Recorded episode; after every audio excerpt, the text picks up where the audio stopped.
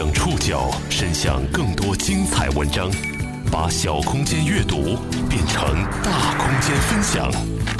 报刊选读，把小空间阅读变成大空间分享。欢迎各位收听今天的报刊选读，我是宋宇。今天为大家选读的文章综合了澎湃新闻和新京报的内容，将和大家一起来了解零分考生在高考。三月二十五号。二十八岁的安徽青年徐梦楠参加了自己人生中的第二次高考。当年那零分是错误的。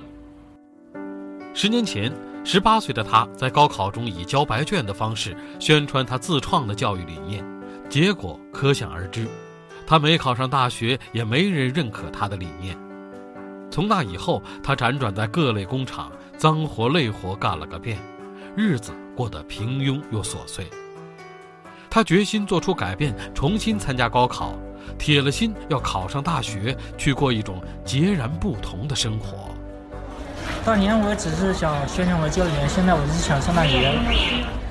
报刊选读，今天和您一起了解零分考生再高考。二零一八年三月二十五号，二十八岁的徐梦楠参加了人生中的第二次高考。这次考试的全称叫做“二零一八年安徽省高等职业院校分类考试”。今天上午十一点三十分左右，从考场蒙城一中出来的徐梦楠告诉守候在考场外的记者：“考得还好，至少有两百分，入围志愿的学校应该没问题。”之所以会有记者在一场职业院校分类考试的考场之外去守候一名普通的考生，是因为徐梦楠在十年前。离经叛道的行为。二零零八年，这个第一次参加高考的十八岁的小伙子选择了交白卷，他渴望以考零分的方式获取媒体的关注，向社会宣传他自创的教育理念。结果是可想而知的，他没考上大学，也没有人认可他的理念。从那以后，他辗转在各类工厂打工。在这十年里，他娶妻。生子，又离异，日子过得平庸又琐碎。他决心做出改变。在去年十月，他报考了安徽省高职分类专科考试。如今，在谈及自己当年选择的时候，他说：“考零分不值得。他觉得高考很公平，对跟他一样的普通人来说是个很有利的制度。”在之前吧，可能反感考试的，但是后来，我也说服自己的，因为。我只把它当做一个工具吧，因为我要需要现在需要利用它去上大学，是吧？再度走上考场的徐梦楠觉得，对跟他一样的普通人来说，高考是一个很有利的制度。但十年前的他并不这么想。当年那个热血少年看完韩寒的杂文集后，不再认为上大学是一件理所当然的事情。他觉得他看到了另一种真相。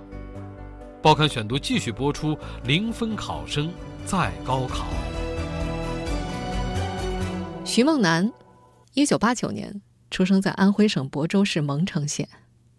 二零零六年，他以全校前几名的成绩考进了亳州市排名第二的高中蒙城二中。在家里人眼里，大学离他不远了。但在高一上学期末，他在县城的书店里一口气看完了韩寒写的《通稿二零零三》之后。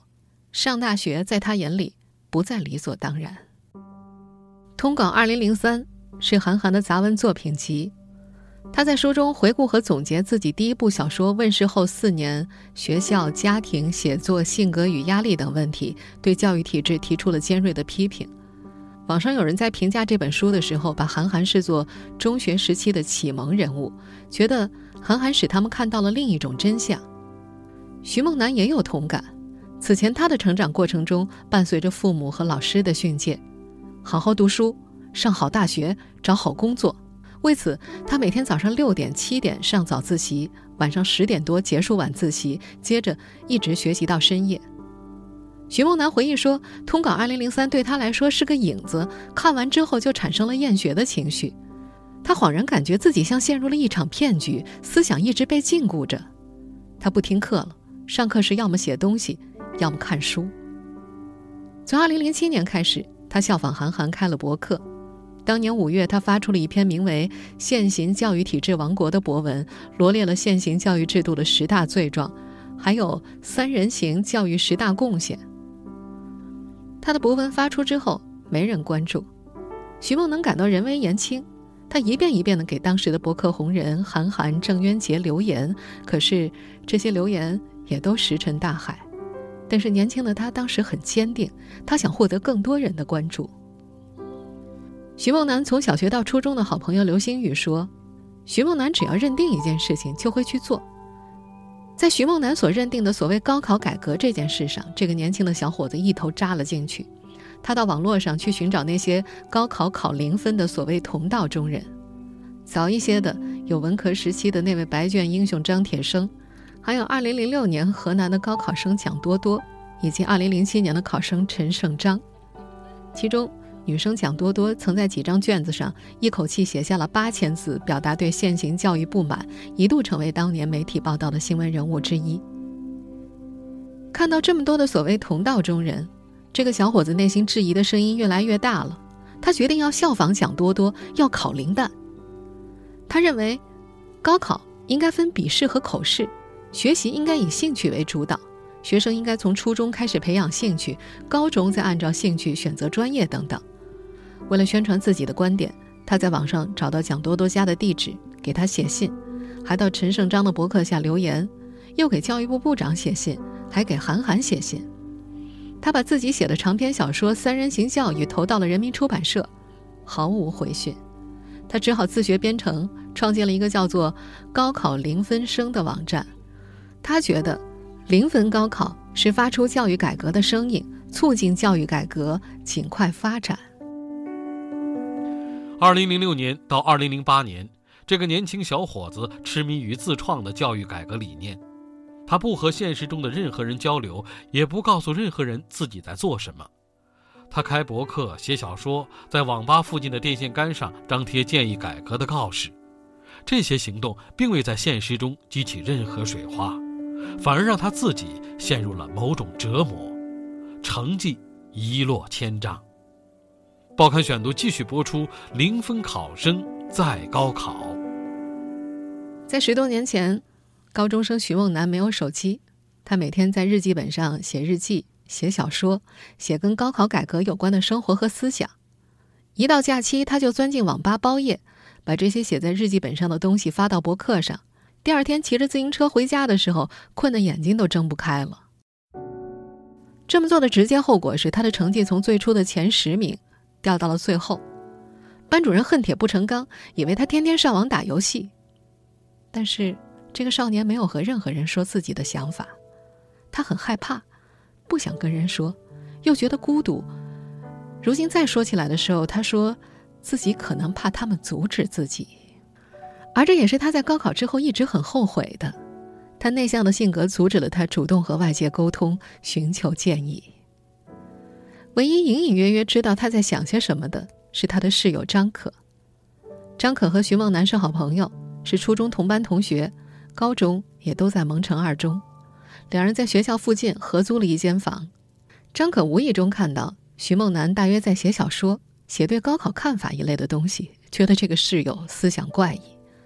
他没想去了解徐梦楠为什么会有这些想法，徐梦楠也在张可面前隐藏自己的秘密。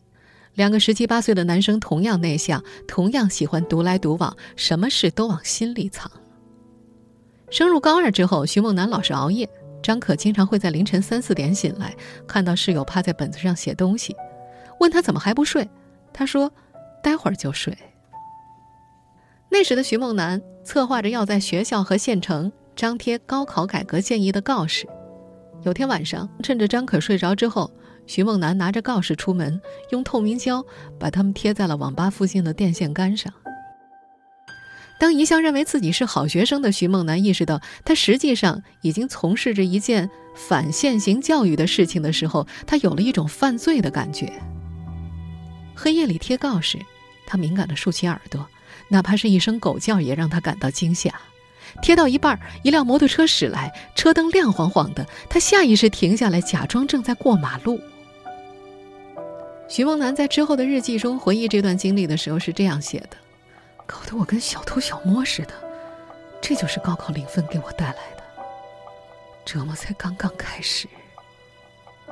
贴完告示的第二天，他忐忑不安，他害怕老师同学讨论起这一犯罪行为，但发现根本就没人注意到。他不甘心，又实施了一次。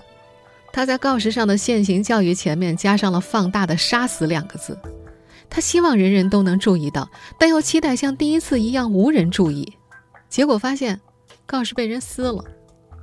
那时他的同学们都处在一种紧张又兴奋的备考状态里。为了应对考试，张可特意调整了作息。他注意到徐梦楠那时表现得比较奇怪，但已经无心顾及他了。徐梦楠自称，2008年参加高考那天。他很平静，没了纠结。他要做的只是把过去两年半的想法付诸行动，得零分。二零零八年高考的时候，他们都说交了白卷。其实我在试卷上写了一些高考建议。嗯，之所以要这样做，是因为我是想宣传我的一个教育理念。因为当时，嗯，我自己搞了一个我认自认为比较好的教育方案。嗯，我就想在那个利用这高考这个去宣传一下。当徐梦楠在每一张高考考卷的每一道小题下重复写上个人信息和他的所谓高考改革建议的时候，他既激动又紧张。他记得监考老师不时走到他身边，他一边写一边悟着，很是害怕。十年过后，他再向媒体记者回忆这件事的时候说：“年少时心里就就一直有种感觉，觉得自己是做大事的人。”当时也会想，我做这个事儿挺了不起的，我能为教育做点事，可能不止造福子孙后代，也会载入史册。想做大事的少年，在实施完高考零分计划后，很快陷入内疚与自责，他觉得辜负了父母。不过，虽然内心纠结，他却不愿放弃计划，他甚至给父母留了份假遗书，伪装成自杀的样子。他觉得这样，他的所谓教育理念就能得到宣传了。报刊选读继续播出：零分考生再高考。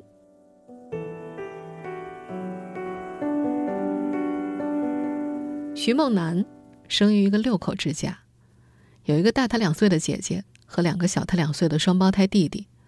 姐姐和弟弟们因为成绩不好，念到初中就没念了。徐梦楠的姐姐徐月月说。父亲对弟弟期望很大。徐梦楠中考考了五百九十多分，满分六百五十分。父母本想让他报蒙城一中的，分数不够就花点钱去读，但是他不愿意花钱，于是就填了蒙城二中。在实施完零分计划之后，徐梦楠陷入了内疚和自责里。他深感自己辜负了父母，可是他不愿意放弃自己的计划。他从家里拿了一件常穿的衬衫和一件几乎不穿的衬衫，把常穿的衬衫和鞋子放在河边，伪装成自杀的样子，穿着平时几乎不穿的衣服去了临县，并且还给父母留了份假遗书。这是他策划已久的。他想，如果父母在湖边找到鞋子和衣服，会以为他自杀了，他们报警之后，他自己就会受到关注。这样，他考零分的最终目的才可能实现，他的教育理念得到宣传，他写的小说可以被出版，也许就像韩寒当初出版《三重门》那样。徐梦楠独自一人躲到了临县一处蚊子乱飞的工地，待了好几天，没有告诉任何人。可几天之后，他开始担心父母，决定回去，他的自杀计划就这么失败了。为了惩罚自己，他甚至花了一天时间从临县步行回家。那天路上下着雨，雨滴击打在脸上，他感到情绪被释放。他又找到了安徽几家本地媒体的电话，一一打过去，披露自己高考故意考零分的事儿。有一家媒体记者联系上了他的班主任询问情况，班主任又给徐梦楠的父亲打电话。父亲勃然大怒，骂儿子犯了法。姐姐徐月月回应说：“家里人都觉得这个事儿很丢脸。她一直在外打工，以为弟弟肯定能够考上大学。从父亲那儿得知这件事之后，姐姐非常不理解，为什么要做这种事情啊？不好好考试，浪费了父母的钱。在我们老家，父母挣钱不容易的。徐家父母都是农民，家里种些小麦和玉米。父亲小学没读完。”除了种地，也干各种各样的手艺活儿，还到处做点小买卖补贴家用。当地媒体的报道还是刊发了。徐梦楠原想在报道里加上他对高考改革的建议，可是报道里只字未提。他很失望，大家只想把他塑造成典型，并不关心他的建议。为了让徐梦楠不再联系媒体，父母把他带到了上海打工，他的十年打工生涯就此开启。徐梦楠的做法的确引起过一阵热议，但没人关心他的建议，世界很快归于平静。这个零分考生也就此开启了自己的打工生涯。他组装过广告箱，制造过井盖，也包装过卫浴产品。枯燥又重复的体力劳动让他陷入深深的懊悔。报刊选读继续播出：零分考生再高考。高中毕业之后，徐梦楠在不同的工厂打过工，造过灯箱、礼盒、井盖、卫浴用品。这些工厂招工的时候不要求高中学历以上。徐梦楠自己对在哪儿打工也无所谓。事实上，他在大部分地方工作也不会超过两个月。流水线上的工作是重复、枯燥又乏味的，上班时间长了没有休息，上班时间短了。就没什么工资。相对于这些枯燥的体力劳动，他更想做些脑力劳动，但是事与愿违。他陷入了深深的懊悔里，意识到零分白考了。在高考结束的第二年，他就萌生了复读的想法，但父母反对，他们觉得儿子之前成绩太差了，肯定考不上。徐梦楠想学计算机，父亲也反对。在父亲看来，徐梦楠学计算机就是为了打游戏。像很多没考上大学的农村青年一样，他很快听从父母的建议结婚了。他原本不想结婚的，但是他说，他不想让父母再次失望。二零一零年，媒人给他介绍了一个家境比较富裕的半聋哑女孩，对方要的彩礼比较少，媒人也承诺婚后女方父母会给他找一份轻松的工作。他觉得这样自己还有精力去做喜欢的事情，于是就同意了。徐梦楠在婚后留在老家开了个淘宝店，教人建网站。他自称一个月能够赚个万把来块。父亲便不再反对他整天挂在电脑上，他也不用再像过去那样骑着自行车去网吧写博客。但是，他已经感到没什么可写了，既不写日记，也不写小说。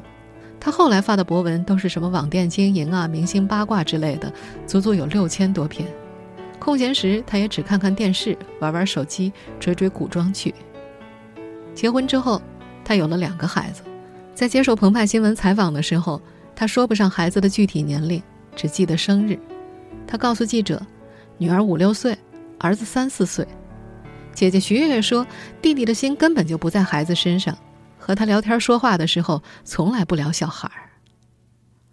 二零一四年，因为家庭琐事。徐梦楠和妻子感情破裂，离婚了。这次失败的婚姻让他重新打量自己的人生，最终他做出了再次参加高考的决定。网店的生意日渐萧条，他感觉在家生活很寂寥。他不爱说话，和父母也无话可说，索性便去了浙江慈溪，在一家汽车厂边打工边复习。工厂全年无休，从早上七点。工作到晚上九点，他在工厂附近租了一间房，八百块钱一个月，一床一桌，一台电脑，二十平米的房间地上堆着一包高中教科书，床头有几本高中英语和语文资料。他有两只手机，其中一只专门下载了视频课程和他自己录的英文单词，平时上班用耳机听课记单词，下班后则从常去的饭馆拎回一盒盖浇饭，再学上一两个小时。每天独来独往。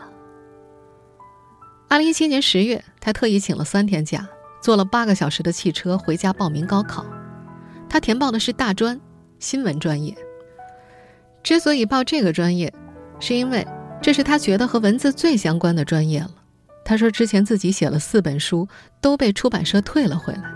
他认为可能是自己文字不行，想写出结构和文字更好的文章。他没有把再次报名考试的事儿告诉家人和朋友，就像当年瞒着父母、老师独自做出考零分的决定一样。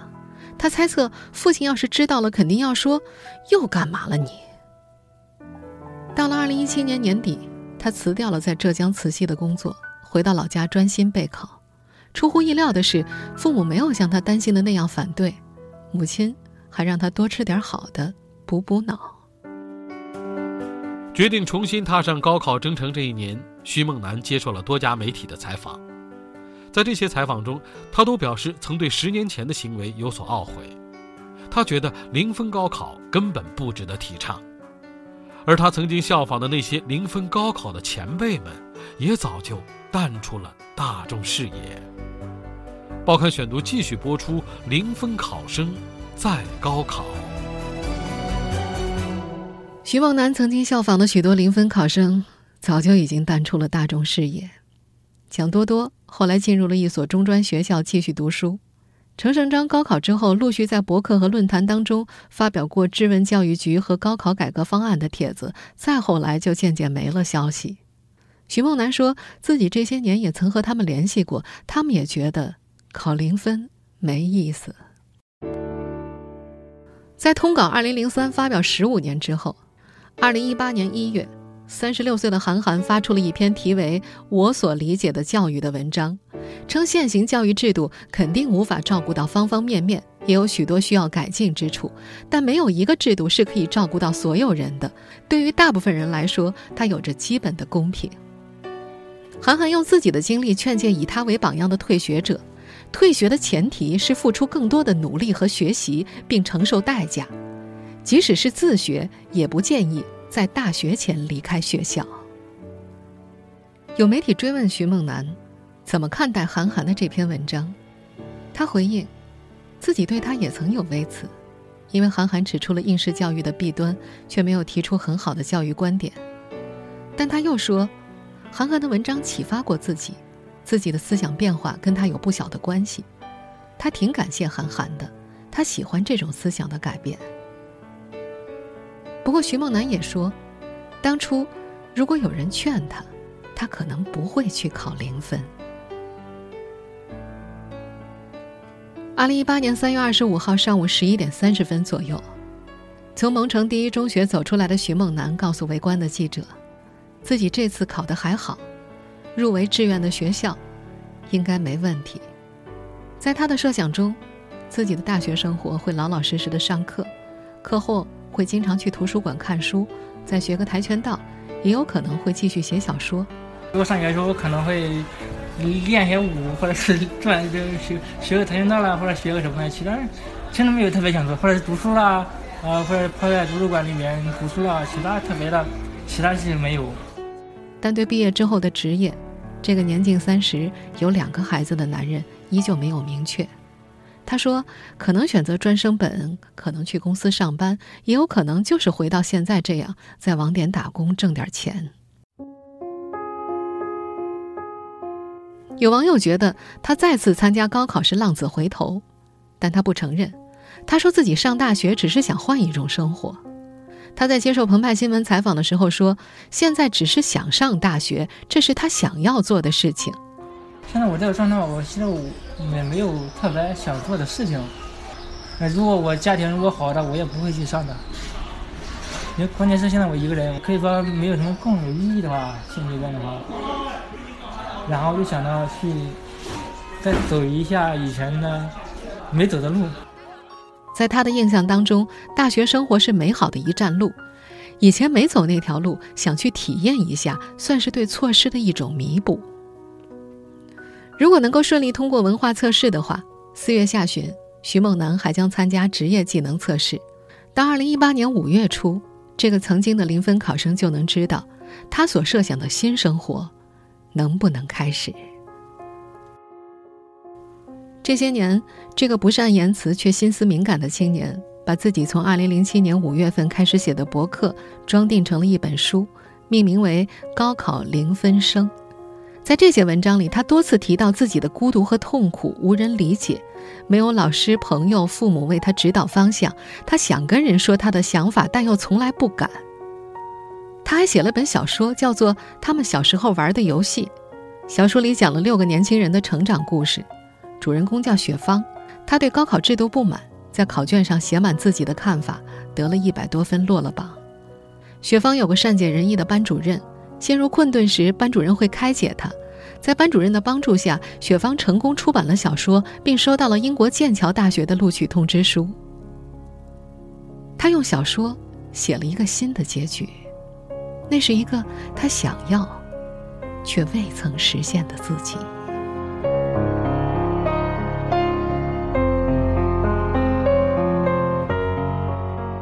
听众朋友，以上您收听的是《报刊选读》，临分考生在高考，我是宋宇，感谢各位的收听。今天节目内容综合了澎湃新闻和新京报的内容。